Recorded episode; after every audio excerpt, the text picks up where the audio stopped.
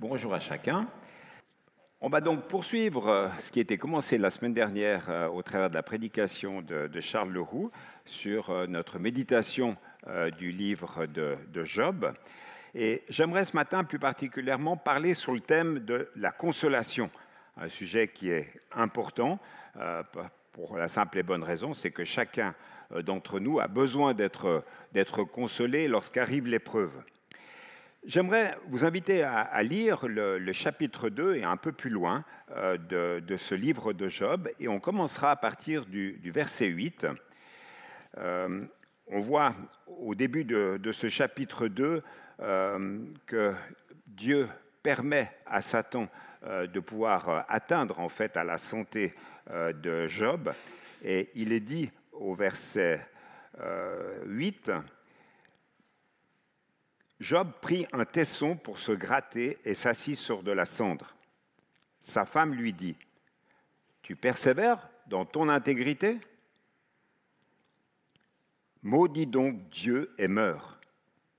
Mais Job lui répondit, Tu tiens le langage d'une folle. Nous acceptons le bien de la part de Dieu et nous n'accepterions pas aussi le mal. Dans tout cela, Job ne pécha pas par ses lèvres. Trois amis de Job apprirent tous les malheurs qu'il avait frappés. Il s'agissait d'Eliphaz de Théman, de Bildad de Chouach et de Tsophar de Nama. Chacun est venu de son propre pays. Ils se concertèrent pour aller exprimer leur compassion à Job et le réconforter. Ils l'aperçurent de loin, mais ils ne le reconnurent pas. Ils se mirent alors à pleurer tout haut, déchirèrent leurs manteaux et jetèrent de la poussière en l'air au-dessus de leur tête. Pendant sept jours et sept nuits, ils restèrent assis par terre à côté de lui, sans lui dire un mot, car ils voyaient à quel point sa douleur était grande. Après cela, Job parla enfin, et il maudit le jour de sa naissance. Il s'exprima en disant, Qu'il disparaisse le jour où je suis né, et la nuit qui a dit, un garçon vigoureux a été conçu, que ce jour se change en ténèbres, que de là-haut Dieu ne s'en occupe pas et que la lumière du jour ne s'éclaire plus, que les ténèbres et l'ombre de la mort le revendiquent, que des nuages épais s'installent au-dessus de lui et que de sombres phénomènes l'assaillent, que l'obscurité s'empare de cette nuit-là, qu'elle n'ait pas sa place parmi les, parmi les jours de l'année qu'elle n'entre pas dans le décompte des mois, oui, que cette nuit soit stérile, que la joie en soit exclue, qu'elle soit la cible de ceux qui maudissent les jours, de ceux qui savent exciter le Léviathan, que les étoiles de son crépuscule s'obscurcissent, qu'elles attendent sans succès la lumière et ne voient pas les lueurs de l'aurore. En effet, elle n'a pas fermé les portes du ventre qui m'a porté pour m'empêcher de connaître le malheur. Pourquoi ne suis-je pas mort dans le ventre maternel? Pourquoi n'ai-je pas expiré au sortir du ventre de ma mère? Pourquoi ai-je trouvé des genoux pour m'accueillir et des seins pour m'allaiter? En effet, maintenant, je serai couché tranquille, je dormirai en ce moment en plein repos, avec les rois et les conseils de la terre qui se sont construits des monuments aujourd'hui en ruine, ou avec les princes qui possédaient de l'or et qui accumulaient de l'argent dans leurs maisons. Oui, bien, ou bien, comme l'enfant mort-né qui est resté caché, je n'existerai pas, pareil aux tout petits qui n'ont pas vu la lumière. Là, les méchants cessent de s'agiter.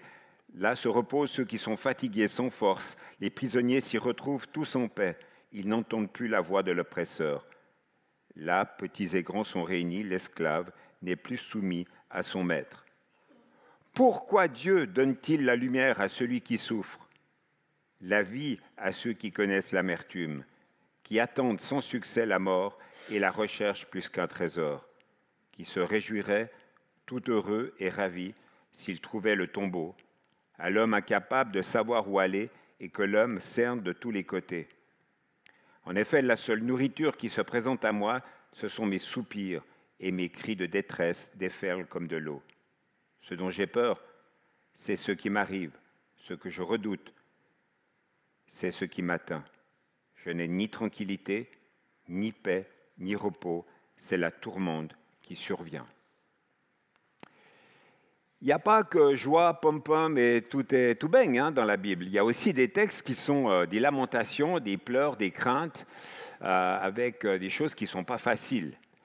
Et à partir du début du chapitre 4 jusqu'au chapitre 37, s'ensuit un échange entre les trois et quatre amis de Job, dont les noms ont été cités tout à l'heure, et il y a un aller-retour de, paroles qui sont dites entre ces quatre, euh, cinq personnages, en l'occurrence, quatre amis et, Job.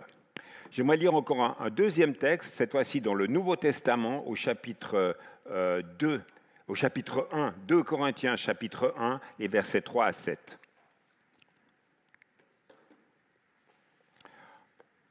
Ça fera le juste pendant à ce texte de lamentation qu'on a lu. 2 Corinthiens, chapitre 1, verset 3. C'est Paul qui parle et qui dit Béni soit Dieu, le Père de notre Seigneur Jésus-Christ, le Père plein de compassion et le Dieu de tout réconfort. Il nous réconforte dans toutes nos détresses, afin que nous puissions réconforter ceux qui se trouvent dans la détresse grâce à l'encouragement que nous recevons nous-mêmes de la part de Dieu. En effet, de même que les souffrances de Christ abondent pour nous, de même aussi, c'est par Christ que notre réconfort abonde. Si nous sommes dans la détresse, c'est pour votre réconfort et pour votre salut. Si nous sommes encouragés, c'est pour votre encouragement, pour vous permettre de supporter les mêmes souffrances que celles que nous endurons. Et notre espérance à votre sujet est ferme parce que nous savons que si vous avez part aux souffrances, vous avez part aussi au réconfort.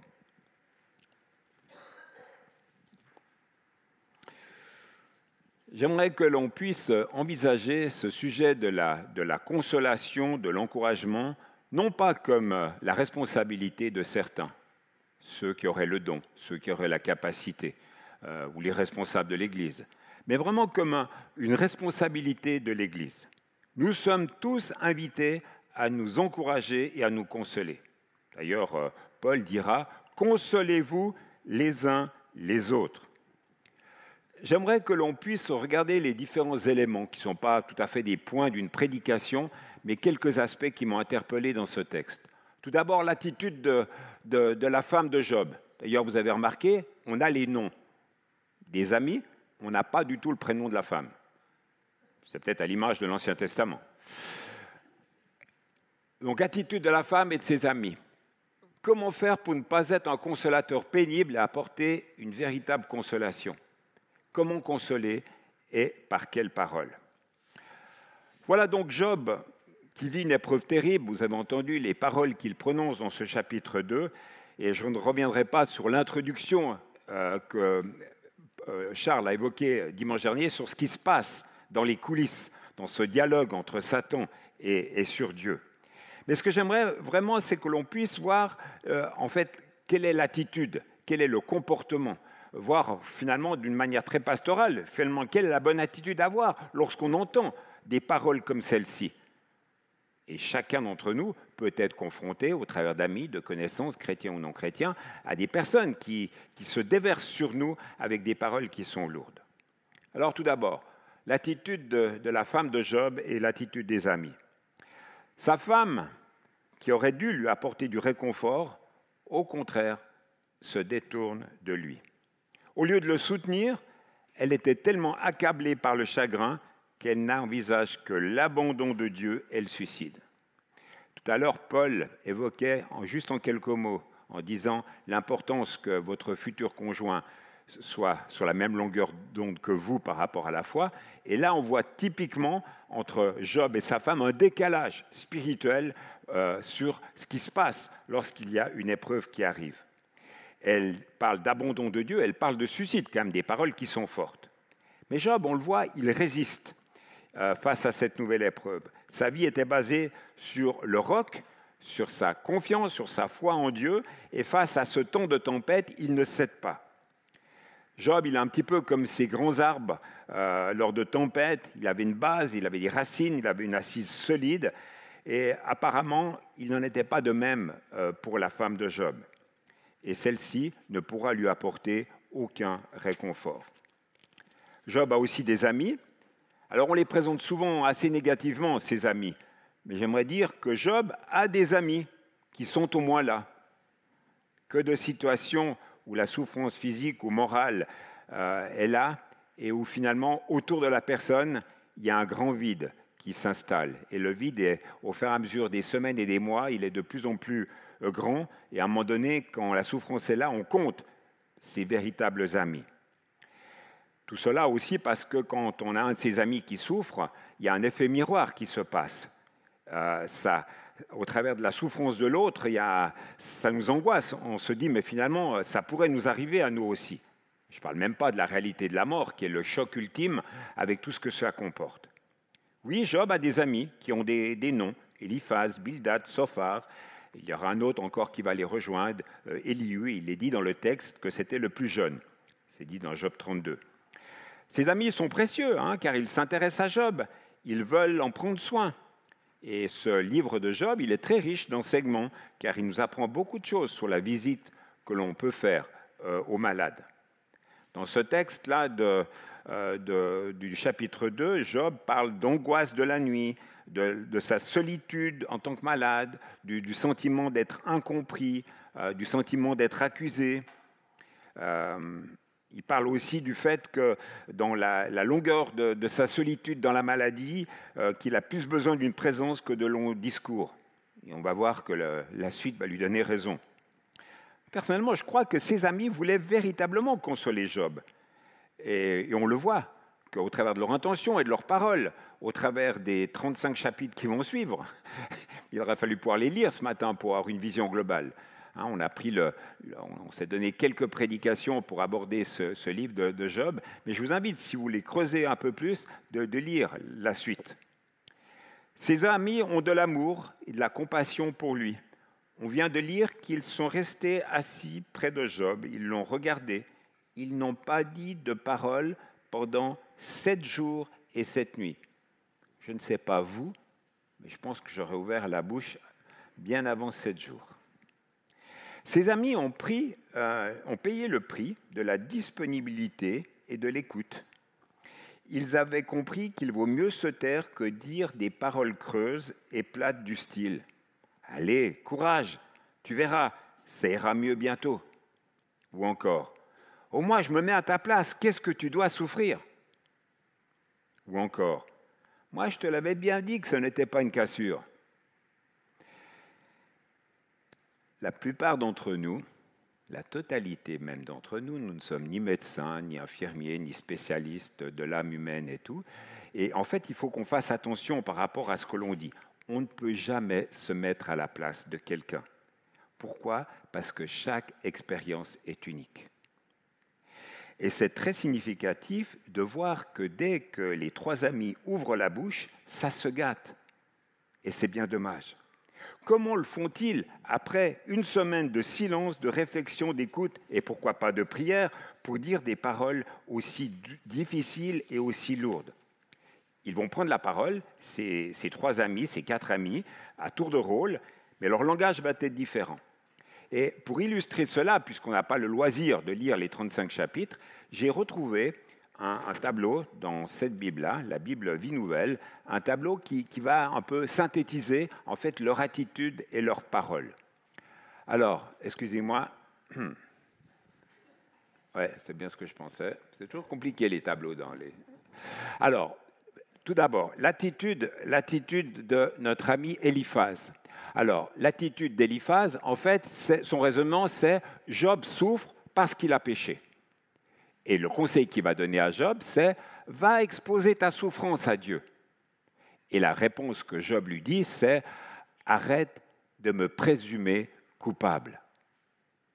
Et la réponse que Dieu va faire d'ailleurs tout au long à, tous les amis, c'est vous avez mal parlé de moi. Bildad, lui, eh bien, Job, son raisonnement, Job refuse d'admettre qu'il a péché. C'est pourquoi il souffre. Alors qu'est-ce qu'il va dire? À Job, il va lui dire Arrête de parler comme ça. Toujours très facile. Hein quand on est bien portant, de dire à l'autre Arrête de parler comme ça. Et Job, lui, ben, sa réponse, c'est euh, Dieu doit me dire pourquoi il s'en prend à moi.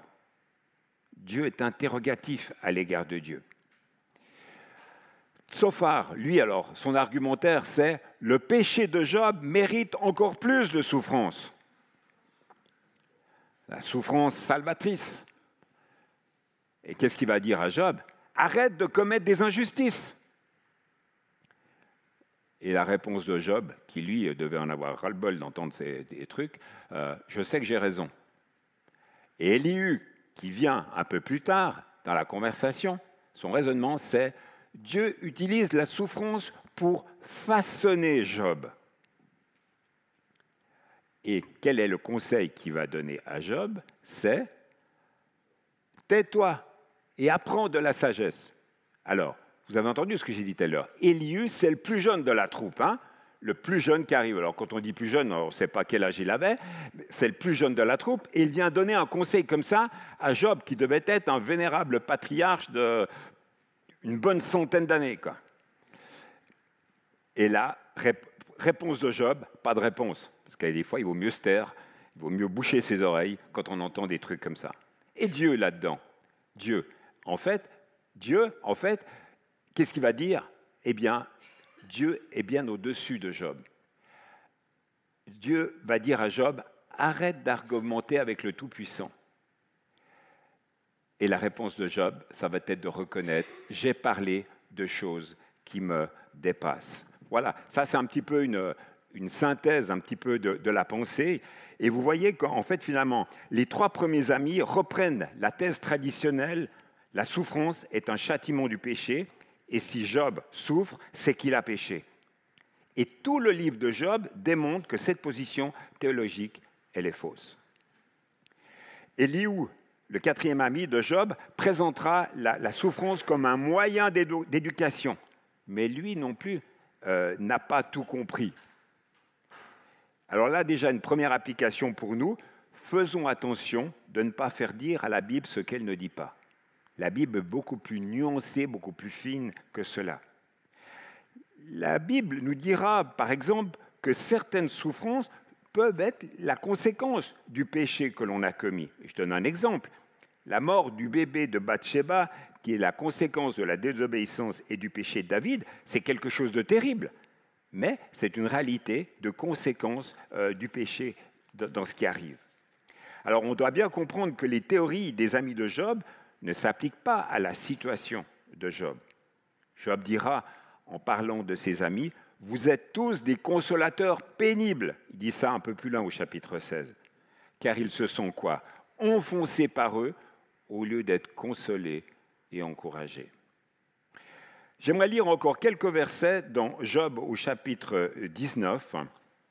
Job au chapitre 19, les versets 1 à 4.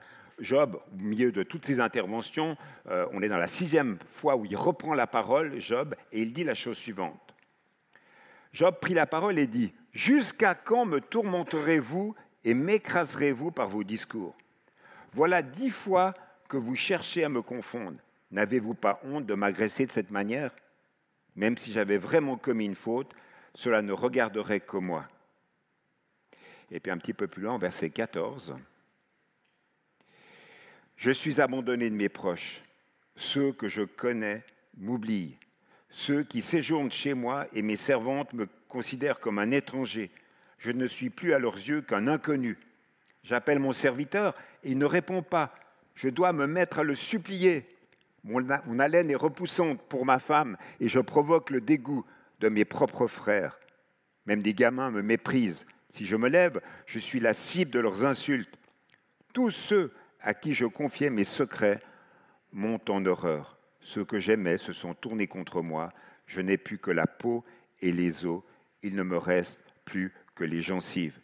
Ayez pitié, ayez pitié de moi, vous mes amis. En effet, c'est la main de Dieu qui m'a frappé.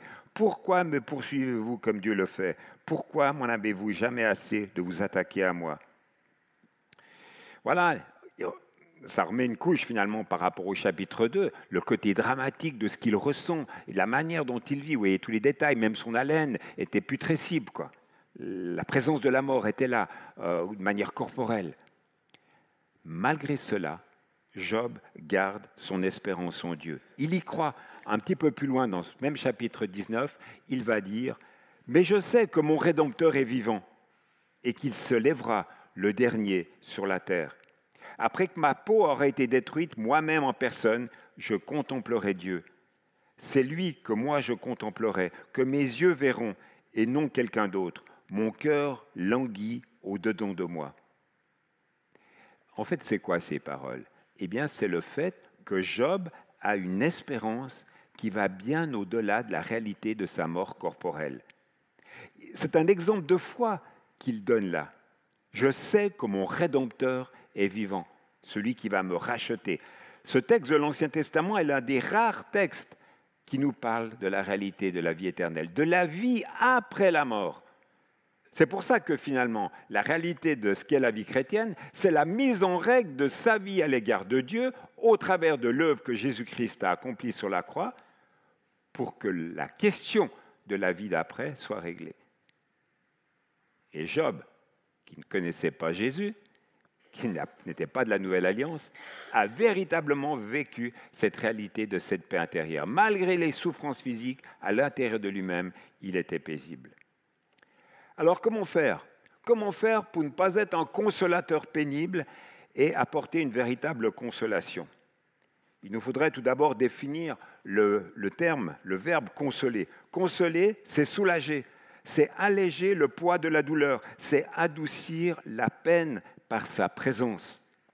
La consolation suppose entre les deux personnes une relation de confiance, donc entre le consolateur et la personne consolée. C'est pour ça que Paul disait Consolez-vous les uns les autres. Ça implique donc une, idée de proximité. C'est le fait de, vouloir, d'avoir cette intention de se rendre proche de l'autre. Le, verbe consoler a une origine qui peut étonner à première vue. Ça vient du latin solari qui signifie habituer. Se consoler, c'est s'habituer à la situation. Un peu bizarre quand même. Consoler, c'est s'habituer à la situation. Heureusement que la foi chrétienne va plus loin pourquoi elle a d'autres consolations à nous offrir? Car dans la Bible, la consolation est toujours associée à l'espérance que nous pouvons trouver en Jésus-Christ. Et comme ça a été dit dans divers euh, chants ou différentes paroles qu'on a lues tout à l'heure en première partie du culte, la véritable consolation, nous pourrons la trouver en Jésus-Christ, seulement en Jésus-Christ. On peut être déçu par nos paroles euh, incomplète, on va le dire comme ça, ou maladroite. Mais en Jésus, on ne sera jamais déçu. Pour ça que la, connaissance de la parole de Dieu, elle est importante. De, se mémoriser, de la, de la, de la, voilà, de la méditer est importante, parce que c'est ça qui va nous apporter la véritable consolation. D'ailleurs, euh, après avoir évoqué l'espérance du retour du Seigneur, c'est dans ce contexte-là que Jésus va dire aux Thessaloniciens, Consolez-vous donc les uns les autres par ces paroles. Donc, consoler, c'est se rendre proche de ceux qui souffrent pour soulager leur peine en portant leur fardeau avec eux et leur redonner de l'espérance. On ne peut donc vivre ce processus que dans la mesure où nous-mêmes avons reçu cette espérance. C'est ce qu'on a lu tout à l'heure dans le texte de 2 Corinthiens. Et c'est ainsi que tantôt l'un, tantôt l'autre, peut passer par une réalité d'épreuve, quel que soit ce que l'on met derrière le mot épreuve. Et dans ces moments-là, on a besoin de la collectivité, on a besoin de la communauté, on a besoin de la communauté en tant que telle, du soutien de l'Église. Alors quel bonheur ces jours-là de ne pas se retrouver tout seul, mais de se savoir intégré dans une famille de frères et de sœurs qui portent le fardeau avec nous par leur affection et par leur prière. Il y a dans, ce domaine aussi un avantage pour le chrétien de vivre sa foi concrètement dans une église locale. Tant que tout va bien, le chrétien que j'appelle le chrétien Robinson, qui vit seul avec sa Bible et son Dieu, peut subsister et peut même s'éviter bien des désagréments liés à la vie communautaire. Mais le jour où l'épreuve le visitera, il se retrouvera seul en face d'elle et il risque fort de se retrouver submergé par la douleur. Oui, nous avons tous besoin de vivre l'Église famille et la consolation mutuelle. Alors, vous allez me dire, mais alors comment consoler? Des paroles bien posées peuvent apporter du réconfort, car la personne va les recevoir avec un cœur qui va être assoiffé, elle va les repasser dans son esprit au moment où elle va être découragée. C'est un texte qu'on a donné, une parole d'encouragement qu'on a donnée, la personne va y repenser, ça va lui faire du bien. Mais par contre, des paroles irréfléchies peuvent aussi faire beaucoup de mal. Repensons à ce qu'on a dit, et lu tout à l'heure euh, des amis de Job. C'est Anne-Laure Riche, cette femme, cette maman de six enfants. Euh, cette femme, en fait, s'est trouvée euh, subitement veuve à l'âge de 36 ans. 36 ans, pour retrouver seule avec six enfants. Et elle écrit un livre témoignage qui s'appelle Et Dieu m'a consolé. Elle dit les paroles suivantes. Elle disait Je ne supportais plus ces consolateurs maladroits qui viennent avec ces paroles habituelles. Tu sais, c'est mieux ainsi. Ou cette citation de l'Épître aux Romains Toute chose concourt au bien de ceux qui aiment Dieu. Ou même Le Seigneur châtie ceux qu'il aime. Vous vous rendez compte la violence de cette parole? Ces personnes voient dans l'expérience du deuil un châtiment. Ils consolent comme les amis de Job. Voilà ce qu'a euh, dit cette femme dans son livre témoignage. Ceux qui passent par l'épreuve sont tellement accablés par ce qui leur arrive qu'ils ne voient plus au-delà de leur souffrance. Et dans ces moments-là, on peut dire que leur espérance, elle est morte en eux. Et donc on a besoin, en étant à leur côté, de raviver le peu qui pourrait rester ou de leur apporter une parole de réconfort. Car pour eux, leur vie ne sera jamais plus comme avant. Et la responsabilité de ceux qui consolent sera, par leurs paroles, d'ouvrir de nouvelles portes vers l'avenir.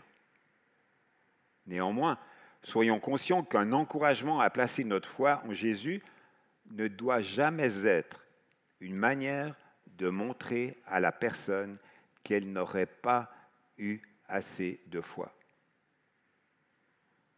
pendant la période du Covid et après le Covid, j'ai entendu des paroles de la bouche de certains chrétiens. C'est pour illustrer. S'ils avaient eu la foi, ils ne seraient pas morts. Vous vous rendez compte par rapport à ça Pensez à tous les chrétiens que vous avez connaissés, que vous avez connus, et je suis sûr que vous avez, on aurait tous un exemple comme ça, pour qui la notion d'épreuve et la notion de patience, donc dans le temps, sont étroitement liées patience, persévérance, prière, on s'attend à Dieu. Leur dire, vous n'avez pas assez de foi en Jésus et c'est à cause de ça que vous n'êtes pas guéri, vous n'avez pas de réponse, c'est atroce. Qui sommes-nous pour penser ainsi. Et je vais donner un autre exemple, et vous allez voir, ça va vous faire tilt dans la tête. Je pense aux chrétiens persécutés. Aurions-nous la prétention de dire que ceux-ci manquent de foi et que c'est à cause de cela qu'ils sont toujours persécutés? Vous vous rendez compte la diablerie que, que ça correspond de penser de cette manière-là? Non, on n'est pas Dieu, on n'est pas dans les coulisses, on ne sait pas ce qui se passe véritablement. Et c'est pour ça que ce livre de Job, lu dans sa globalité, a un apport extraordinaire. Il y a des choses d'ordre spirituel qui sont là, qui sont importantes. Alors vous allez me dire, mais tu nous dis toujours pas, en fait, quel type de parole on pourrait apporter, quel type de réconfort on peut apporter. On doit accepter tout d'abord que toutes les paroles de consolation humaine, elles sont limitées. Déjà, si on est là, on est dans l'humilité, dans, la relation avec les autres. Dire ces condoléances au conjoint qui reste après un décès, vous savez, c'est souvent gratuit, parce que l'on sait bien que chacun doit continuer à vivre sa vie à un moment donné rappeler à ceux qui restent les qualités du défunt et tout ce qu'il a fait de bien, ça peut être une arme à double tranchant. D'abord parce que vous n'étiez pas dans la réalité euh, de la vie du couple, vous ne saviez pas en fait comment il se comportait dans l'intimité de la vie de famille, mais ça peut aussi remuer le couteau dans la plaie qui aidait à guérir. Donc voilà, il faut, être très euh, raisonnable, très sobre par rapport à ce que l'on dit. C'est pour ça que citer une parole qui vient de la Bible à propos est parfois, souvent, mieux que de dire des paroles qui viendraient de notre cru, liées à notre connaissance de ce qu'était la personne. D'ailleurs, Paul, aux faibles consolations humaines, Paul oppose la consolation qu'apporte la parole de Dieu. C'est ce qu'il dit dans Romains 15, au verset 4. Pourquoi? Parce que la parole de Dieu apportera de diverses manières tout ce que Dieu a fait et fera pour nous. D'ailleurs, qu'est-ce qu'on a fait pendant la semaine de prière en relisant tous ces psaumes? On les a médités, on les a décortiqués, on s'est rappelé ce que Dieu a fait et ses interventions, et véritablement, on se les est appropriés dans les temps de prière. D'ailleurs, c'est très intéressant de voir de quelle manière Dieu va se révéler à Job et à nous, et de quelle manière il va consoler Job et le rejoindre dans ses réalités. Il ne le fait pas au travers de discours, puisque Dieu dit lui-même son désaccord par rapport au contenu du discours des amis. Mais Dieu se révèle au travers de la description que Dieu fait de sa propre création. Et il nous parle de quoi? Il nous parle de chamois, de l'onacre, du bœuf et surtout de l'hippopotame et du crocodile. Mais on pourrait se dire, mais pourquoi Dieu parle de ça à ce moment-là? On se demande qu'est-ce que ces deux animaux viennent faire là au cœur de ce récit devant euh, un homme qui est, qui est, souffrant. En quoi cette description pouvait apporter une quelconque consolation à Job Pourquoi est-ce que Dieu ne lui explique pas comme à nous d'ailleurs dans le chapitre 1 de Job, les coulisses des deux premiers chapitres, les coulisses de ce qui s'est passé entre lui et Satan, et les raisons qui ont fait que Dieu a permis la souffrance à, pour Job? Et là, mes amis, nous sommes obligés d'accepter que Dieu est Dieu, que Dieu n'a pas à se justifier, qu'il ne nous doit pas d'explication. Mais dans sa parole, il se révèle à nous comme le Dieu souverain, le Dieu tout-puissant et le Dieu qui sait tout. Son œuvre est parfaite. Et Dieu va dire, regarde donc, Dieu dit, cela à Job, voici l'hippopotame, je l'ai créé tout aussi bien que toi, alors aie confiance. Tout est dans cette expression, aie confiance. Et Dieu veut nous rejoindre dans nos réalités en nous disant, aie confiance et en contemplant ça, la création de Dieu. Et en ce moment-là, on arrive euh, juste dans l'antichambre du printemps, on voit les, arbres qui sont en fleurs, on peut être émerveillé par la création. Et c'est Moïse qui a dit dans Deutéronome 32, verset 4, Ses œuvres sont parfaites, tout ce qu'il fait est juste. Il est un Dieu fidèle qui ne commet pas d'injustice. C'est un Dieu juste et droit. Ou comme va dire David aussi, les voies de l'Éternel sont parfaites, ceux qui le prennent pour refuge trouvent en lui un bouclier. Prendre cette position dans la présence de Dieu et en considérant véritablement Dieu comme étant un bouclier, c'est un bouclier qui va nous servir contre le doute, contre le découragement, voire contre la dépression. Et c'est par le, rappel de ces précieuses vérités tirées de la Bible que nous pourrons le mieux nous consoler les uns les autres.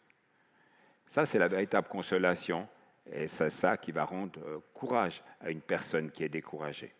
Donc c'est pour ça que c'est important et on ne se le redira jamais assez les uns aux autres que régulièrement nous méditions la parole de Dieu et que nous en comprenions tout le sens. Alors à la question, et je, je vais conclure, à la question du thème de cette année, avec Jésus, que du bonheur, nous pourrions dire oui, être dans la présence de Jésus, de bénéficier de sa consolation, c'est ce qui peut nous arriver de mieux ici-bas. Ne cherchons pas de solution ailleurs. Et je relis les deux versets qu'on a lus tout à l'heure dans l'épître aux, Corinthiens, et j'aimerais vraiment qu'on puisse les, les garder comme, comme, une pensée qui nous accompagne tout au long de, euh, de, cette semaine par rapport à ce sujet. Lire sous forme de prière. Béni soit le Dieu et Père de notre Seigneur Jésus-Christ, le Père compatissant et le Dieu de toute consolation. Lui qui nous console dans toutes nos afflictions, afin que, par la consolation que nous recevons nous-mêmes de la part de Dieu, nous puissions consoler ceux qui se trouvent dans toutes sortes d'afflictions. Je vous invite à la prière. Seigneur, dans la suite de la méditation de ces quelques versets, nous voulons vraiment te bénir, te reconnaître comme étant notre Dieu, notre Père, notre Seigneur, notre Sauveur. Tu es celui qui, qui veut nous visiter et au moment opportun, Seigneur, nous apporter une parole d'encouragement, une parole de consolation et nous donner véritablement ce dont nous avons besoin et qu'ainsi, dans notre être intérieur, nous puissions retrouver la paix. Merci aussi de nous rappeler ce matin que nous ne pouvons pas consoler notre prochain si nous-mêmes nous n'avons pas été consolés. Merci pour cette parole forte. Merci pour cette parole d'amour que tu as pour nous.